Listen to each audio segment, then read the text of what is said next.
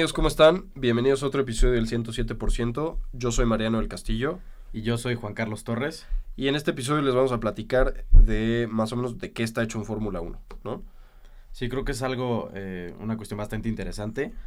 Y esto porque muchas veces podemos pensar, incluso nosotros pensamos que los coches de Fórmula 1 podrían estar hechos de tubular y lámina como un coche de calle, ¿no? Como, eh, sí, vaya, este, un chasis como los hemos visto los coches de calle, igual la lámina, o sea, como, como nuestro coche que tenemos nosotros para ir al súper, literalmente la carrocería de, lámina igual de acero, ¿no? Sí, justamente, eh, pues parecería, ¿no? Pero bueno, no sé si, si lo han notado, pero pues los Fórmula 1 tienen una forma bastante peculiar y, tienen elementos bastante eh, delicados también en, los alerones y pues esto eh, necesita hacerse con diferentes materiales. El, principal material que, se ocupa en la Fórmula 1 es la fibra de carbono. Eh, obviamente no, fue así toda la vida, ¿no? La fibra de carbono era, era un, material que se usaba para la industria aeroespacial. Antes los coches Fórmula 1 sí eran de, tubular, pero a partir de 1981 McLaren inició con esta innovación y hicieron el primer chasis de, de, Fórmula 1 que era de fibra de carbono. ¿no? Entonces, hoy por hoy, todos los coches que vemos en Fórmula 1 son de fibra de carbono, el volante es de fibra de carbono, el casco del piloto, vaya, todo lo que se pueda lo hacen de fibra de carbono. Ahorita les vamos a explicar mejor por qué, pero, eh, pero bueno, aquí hay, obviamente hay un reglamento y pues les queremos platicar un poquito de, qué es la fibra de carbono, cómo funciona y cómo se aplica a un coche. Sí, justamente un coche de Fórmula 1 está hecho de muchos componentes bastante complejos, pero como dices, la mayor parte del coche es de fibra de carbono y hay que recordar que la fibra de carbono es un, es un, vaya, una mezcla de materiales que, es tres veces más resistente que el acero y cuatro veces más ligera, ¿no? O sea, es, es una innovación que han usado bastante, bueno, que empezaron a usar sobre todo en los coches de carreras y en en cosas aeroespaciales, incluso la NASA lo empezó a usar para, para, misiones, etcétera. Entonces creo que fue una tecnología bastante, bastante importante para este desarrollo. Y bueno, ahorita como mencionas, todos los coches ya están hechos de este material y es por algo, ¿no? Sobre todo no se ha cambiado porque la fibra de carbono es un material bastante, eh, bastante bueno, bastante, ¿cómo lo puedo decir?, eficaz para lo que es la Fórmula 1, ¿no? Sobre todo. Y justo por esta parte que a la Fórmula 1 le conviene tener un coche, el coche más ligero posible, pero también más, resistente, ¿no? Y seguro. Ahorita explicaremos por qué tiene que ser tan resistente. Bueno, por lógica es para salvarle la vida a los pilotos, ¿no? Pero hay una serie de pruebas que se necesitan hacer. Y sí, es, es básicamente, eh, podríamos decir que más del 80% del coche es fibra de carbono. Claro. Obviamente, eh, digo, retomando un poquito el tema, pues hay muchísimas cosas que se hacen en fibra de carbono. Las raquetas de tenis, por ejemplo, las raquetas de pádel, palos de golf, etcétera, se usa la fibra de carbono ahí por, por, las propiedades que tiene y pues porque es un excelente material, pero es caro, ¿no? Obviamente, pues es un excelente material, pero no está al alcance tan fácil de, de, todos y pues obviamente los equipos, como usan muchísimo este recurso y tienen un tope presupuestal, tienen que optimizar al máximo todo esto, ¿no? para, para esto hay un reglamento, pero pues también los equipos usan mucho las simulaciones en computadora para medir resistencias de de los materiales y eh, obviamente también la eficiencia aerodinámica o carga aerodinámica que puedan llegar a tener esas piezas que están diseñando. ¿no? Eh, para esto también se hace un coche eh, a, escala, a media escala del, coche normal y se mete al túnel de viento, obviamente hecho igual en fibra de carbono y todas las piezas como el coche de verdad, pero pues se hace para probar precisamente ¿no? cómo, cómo fluye el, aire y todo todas las resistencias y la flexibilidad y, todos los materiales que tienen al exterior los coches, pues obviamente para hacer esto más alcanzable y más eficiente, ¿no? Incluso se corren miles de pruebas en computadora de diferentes componentes todo el tiempo cuando se está preparando un coche para asegurarse de que realmente sí va a funcionar, ¿no? Sí, como dices, por el tema del límite presupuestal no se puede dar el lujo de hacer no sé, 10 coches para pruebas, porque pues, se les acabaría, ¿no? Ahorita al final llegaremos un poco a cuánto cuesta realmente un coche Fórmula 1, pero es por eso que se usa eh, simulaciones en computadora, que afortunadamente, bueno, gracias a la tecnología de, de, hoy en día, pues puedes hacer prácticamente todo, ¿no? Simular hay diversos programas como por ejemplo AutoCAD, etcétera, que puedes hacer un chorro de cosas, un chorro de simulaciones, tanto de dureza, aerodinámica, etcétera. Y es por eso que lo hacen, ¿no? También yo creo que por esta parte en el, en el pasado los coches eran más simples, ¿no? Porque no se podían hacer tantas pruebas y también porque este material no estaba tan bien desarrollado o no se conocía tantas eh, sus, sus, propiedades y el, el, impacto que podían tener en las carreras, ¿no? Y eh, en términos de cómo, cómo se almacena la fibra de carbono, esta se hace con resina epóxica, es, es una resina especial justo para, que usan a veces para hacer moldes, etcétera, y eh, la fibra de carbono es como, es, tejida, ¿no? O sea, son como fibras tejidas, y el número de capas que se agregan a, este, al, al a la pieza que se va a hacer, y el patrón del tejido también tiene mucho que ver, o sea, si es un patrón con más, este, más hileras verticales que horizontales, etcétera. Hay diferentes, no, no conocemos al 100 cómo, cómo, cómo se divide estas partes de los patrones, pero bueno, el, el, número de capas y el patrón de tejido de la, de la fibra de carbono determina la dureza de la pieza y las propiedades un poco, ¿no? Porque tú no puedes tener una pieza, por ejemplo, la pieza del alerón delantero, igual a la pieza del, del monocasco, ¿no? Del, Sí, claro. De la cabina del piloto, donde, donde él es- está, porque esta tiene que ser mucho más dura que el alerón, ¿no? Entonces, influyen muchas cosas y ahorita explicaremos también un poco más de eso. Sí, justamente el chasis pues es bastante ancho, ¿no? O sea, tiene muchísimas capas de fibra de carbono porque necesita ser muy resistente a los golpes, ¿no? Obviamente también tiene que tener cierta flexibilidad, pero pues tampoco tanta, ¿no? Esto, esto influye mucho en, el desarrollo del equipo que, que hacia dónde quieran llevar el, el desarrollo del coche y, y la puesta a punto del coche. Pero, eh, pues sí, justamente, ¿no? O sea, si hemos visto alguna vez fibra de carbono, pues nos podemos dar cuenta que es como un tejido en diagonal, que, que está hecho, pues así, ¿no? Como, como un tejido. Entonces, pues ahí en, en la parte de los patrones, pues es si ponemos todos los tejidos iguales, parejos, o si una hoja la volteas para que, para que sea diferente al patrón que está atrás, etcétera. Eso puede modificar la, la dureza y la flexibilidad. Eh, pero bueno, ya hablamos sobre los moldes, ¿no? Y, cómo con la resina se, se va juntando, se van juntando las, las capas de fibra de carbono. Pero obviamente para que queden pues ya resistentes, fuertes, se tiene que pasar por un proceso de horneado que se llama autoclave, ¿no? Que es una cabina de presión y de calor que endurece la fibra de carbono y que ya la deja eh, pues sin imperfecciones, bien unida y, que le da esta, esta resistencia que se caracteriza, ¿no? Sí, es como curar una pieza, ¿no? Al final cuando, cuando se pinta un coche se mete a un horno y justo es para que la, la pintura se, se adhiera perfectamente y pues este horneado hace que se seque y, y ya, o sea, se, se llama curar, el proceso es de curamiento y es muy parecido a lo que se hace con, con las pinturas, pero este es una, un horno sumamente Sí. avanzado que eh, pues tiene que tener la fibra de carbono es perfecta, ¿no? Obviamente la FIA tiene este límites y reglamentos súper específicos y cada pieza, recordamos que un coche de Fórmula 1 tiene miles de piezas, cada pieza tiene que estar perfecta porque si no, si una pieza está mal, tiene algún defecto, puede ser incluso mortal, ¿no? Para, para el piloto, etcétera, o no puede des- desarrollar todo el desempeño en la carrera, etcétera, ¿no? Entonces, todo, todo tiene un, se checa, o sea, se revisa perfectamente, incluso bajo microscopio, porque es muy importante que, digo, si ya estás desarrollando un coche tan avanzado, no puedes escatimar en tener una pieza que tal vez no salió tan bien, ¿no? Claro.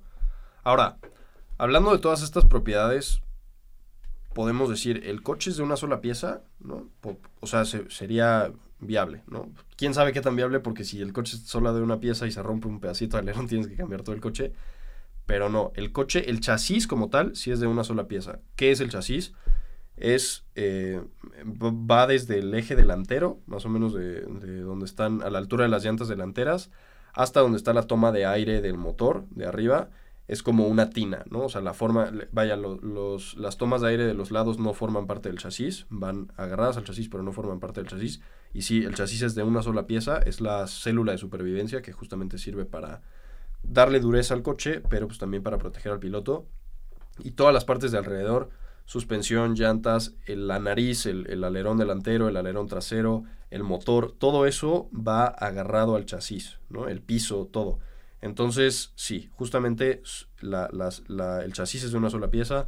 Todas las, la carrocería, lo- las cubiertas de motor y todo son de fibra de carbono, son capitas, obviamente, ¿no? Para que no pesen tanto. pero eh, el chasis sí es de una sola pieza. A diferencia de, de los chasis convencionales de, de, los coches de calle o incluso otros coches de carreras que son tubulares como el Rally o los GTs. En el caso de los fórmulas, no solamente de Fórmula 1, todos los chasis son de fibra de carbono de una sola pieza.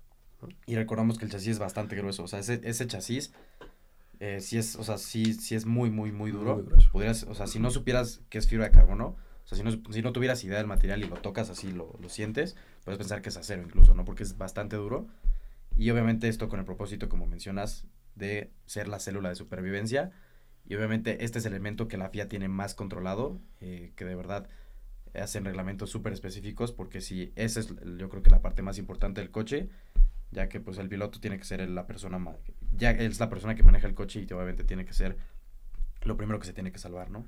Claro. Ahora, ¿cómo la FIA se asegura de que, de que sí es seguro, de que cumple con las reglas, etcétera? Y cómo los equipos también, ¿no? O sea, porque, porque pues digo, obviamente no es como que el equipo va a llegar después de la carrera a destruir el chasis y decir, ah, no, pues todavía servía, ni modo, vamos Sí. a hacer otro. Pero esta parte, ¿cómo funciona? Pues obviamente la FIA tiene diversas pruebas que ellos hacen, eh, diferentes, bajo diferentes condiciones, etcétera. Y aparte de estas pruebas FIA hay unas pruebas no destructivas. ¿Esto qué quiere decir? Que obviamente la pieza o la, el coche que se tiene que probar no se tiene que destruir, ¿no? O sea, es, es justo como una prueba de choque de los coches comerciales que tienen ciertas estrellas, etcétera, que tienen que estar verificados y tienen que estar eh, seguros para poderlos sacar a la venta. La FIA es igual. Cada coche tiene que pasar por estas pruebas para que pues tenga luz verde para competir en el campeonato, ¿no? Y obviamente, aparte de estas, o sea, justo tienen que pasar primero por las pruebas de la FIA de que las piezas estén correctas y ya luego el coche armado o las piezas armadas, una sección del coche armado, pues tiene que pasar por esta prueba. Y obviamente también aparte, o sea, si tú sometes un coche a, a- un choque fuerte, hay partes que se van a desprender, ¿no? O sea, hay partes que eh, no, van a, no van a resistir estar ancladas al chasis, como mencionábamos. Pero esto tiene, o sea, justo esa parte de cómo se desarma el coche también es muy importante. O sea, eh, el, el- las piezas que se desarman y las que no, justo es por algo, ¿no? O sea, hay piezas que se tienen justo que, que salir del coche por seguridad y otras que, eh, otras que no, ¿no? Justo también es parte de estas pruebas que, que se hacen y estos reglamentos que se hacen. Y, por ejemplo, en, en este caso las llantas eh, no se pueden supuestamente, no, en teoría no deberían salirse del coche, no están... eh, Están amarradas mediante un un, cable. un cable especial. eh, estas llantas están atadas al coche para que si se rompe la suspensión, pues no salga volando, ¿no? Sí ha habido veces que sale volando y sobre todo es muy peli- peligroso para los coches que están en pista que no les puede rebotar así y para el público, ¿no? Porque una llanta es un proyectil que va a cientos de kilómetros por hora, Sí, sí, es, Y y es- es pesa mortal, bastante. es ¿no? pesa- Sí. pesa bastante y puede ser mortal, entonces también hay que tener mucho cuidado con eso. Y pues también fuera de la parte del chasis y estas pruebas de, eh, de choque, etcétera, pues hay otros materiales que no, no pueden ser de fibra de carbono, como por ejemplo los del motor, ¿no?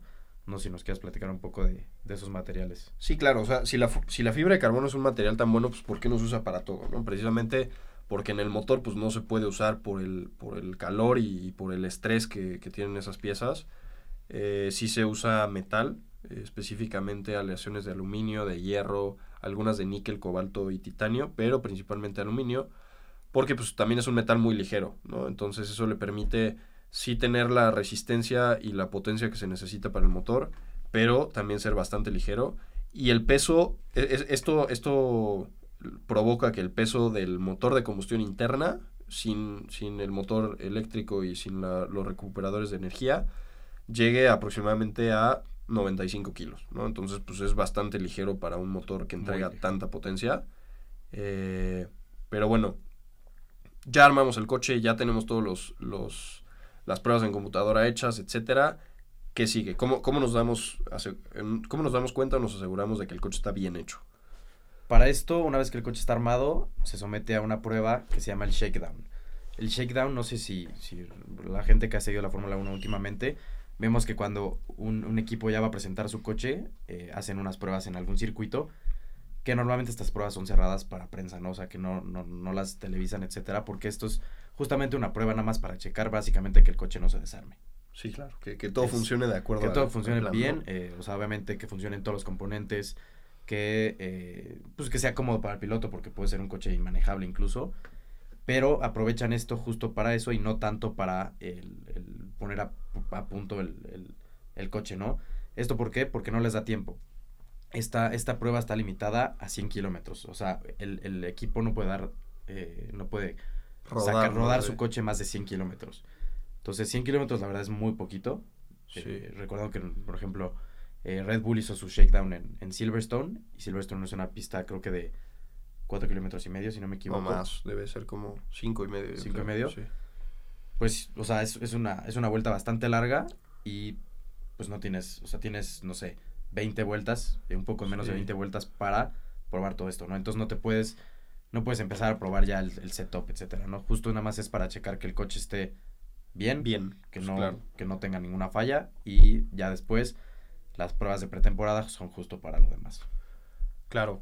Como dato curioso, seguramente has visto que, que, salen chispas de abajo del coche cuando, cuando toca el piso. Esto es por una pieza que se llama skid block, que es, es un pedazo de madera y pues eso provoca que la fricción del de, de coche con el piso saque chispas.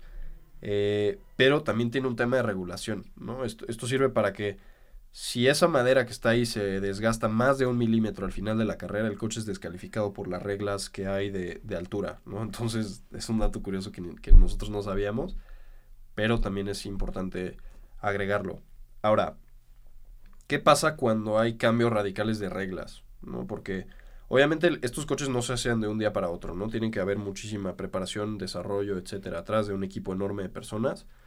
Eh, y los coches empiezan a preparar desde un año antes. Pero cuando hay un cambio radical de reglas como el de 2022 o como fue en 2014 o 2009, por ejemplo, puede esto hacer que el orden de los equipos cambie radicalmente, ¿no? Como, como fue de 2013 a 2014, que 2013 Red Bull dominaba. Era exactamente dominio total. Mercedes sí andaba rápido, pero pues no tanto. Y 2014, entre el año, Red Bull no anda y Mercedes anda pero rapidísimo, ¿no? Le sacaba como 30 segundos a todo mundo cada carrera. Entonces, obviamente cómo se prepara un equipo puede afectar muchísimo al orden de la parrilla, como lo vimos este año, ¿no? El año pasado Mercedes y, y los anteriores eran los que más rápido andaban siempre y este año pues nomás no. Entonces, esto influye muchísimo, esto, estos cambios influyen muchísimo en la preparación que puede tener un equipo y, y, en el orden, cómo lo puede afectar de manera radical de un año para otro. Sí, justo como igual Haas, que la temporada Ajá. pasada pues era un equipo que peleaba por las últimas posiciones y ahorita pues ya es un equipo de media tabla, ¿no? O sea, está peleando posiciones interesantes, igual Ferrari que, que tenía problemas con el motor, etcétera, y entró este año y bueno, anda, anda muy duro.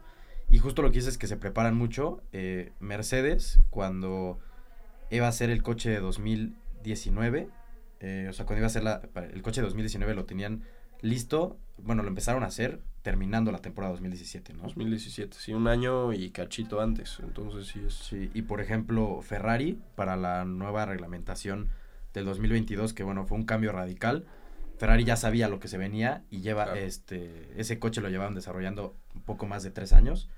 Entonces digamos que desde 2019, 2018 ya estaban trabajando en ese coche y bueno, se nota, ¿no? Que, que le invirtieron bastante tiempo y dinero y recursos para pues desarrollar su coche que ahorita anda bastante bien, ha tenido problemas de fiabilidad, pero pues sí, sí hubo un cambio radical.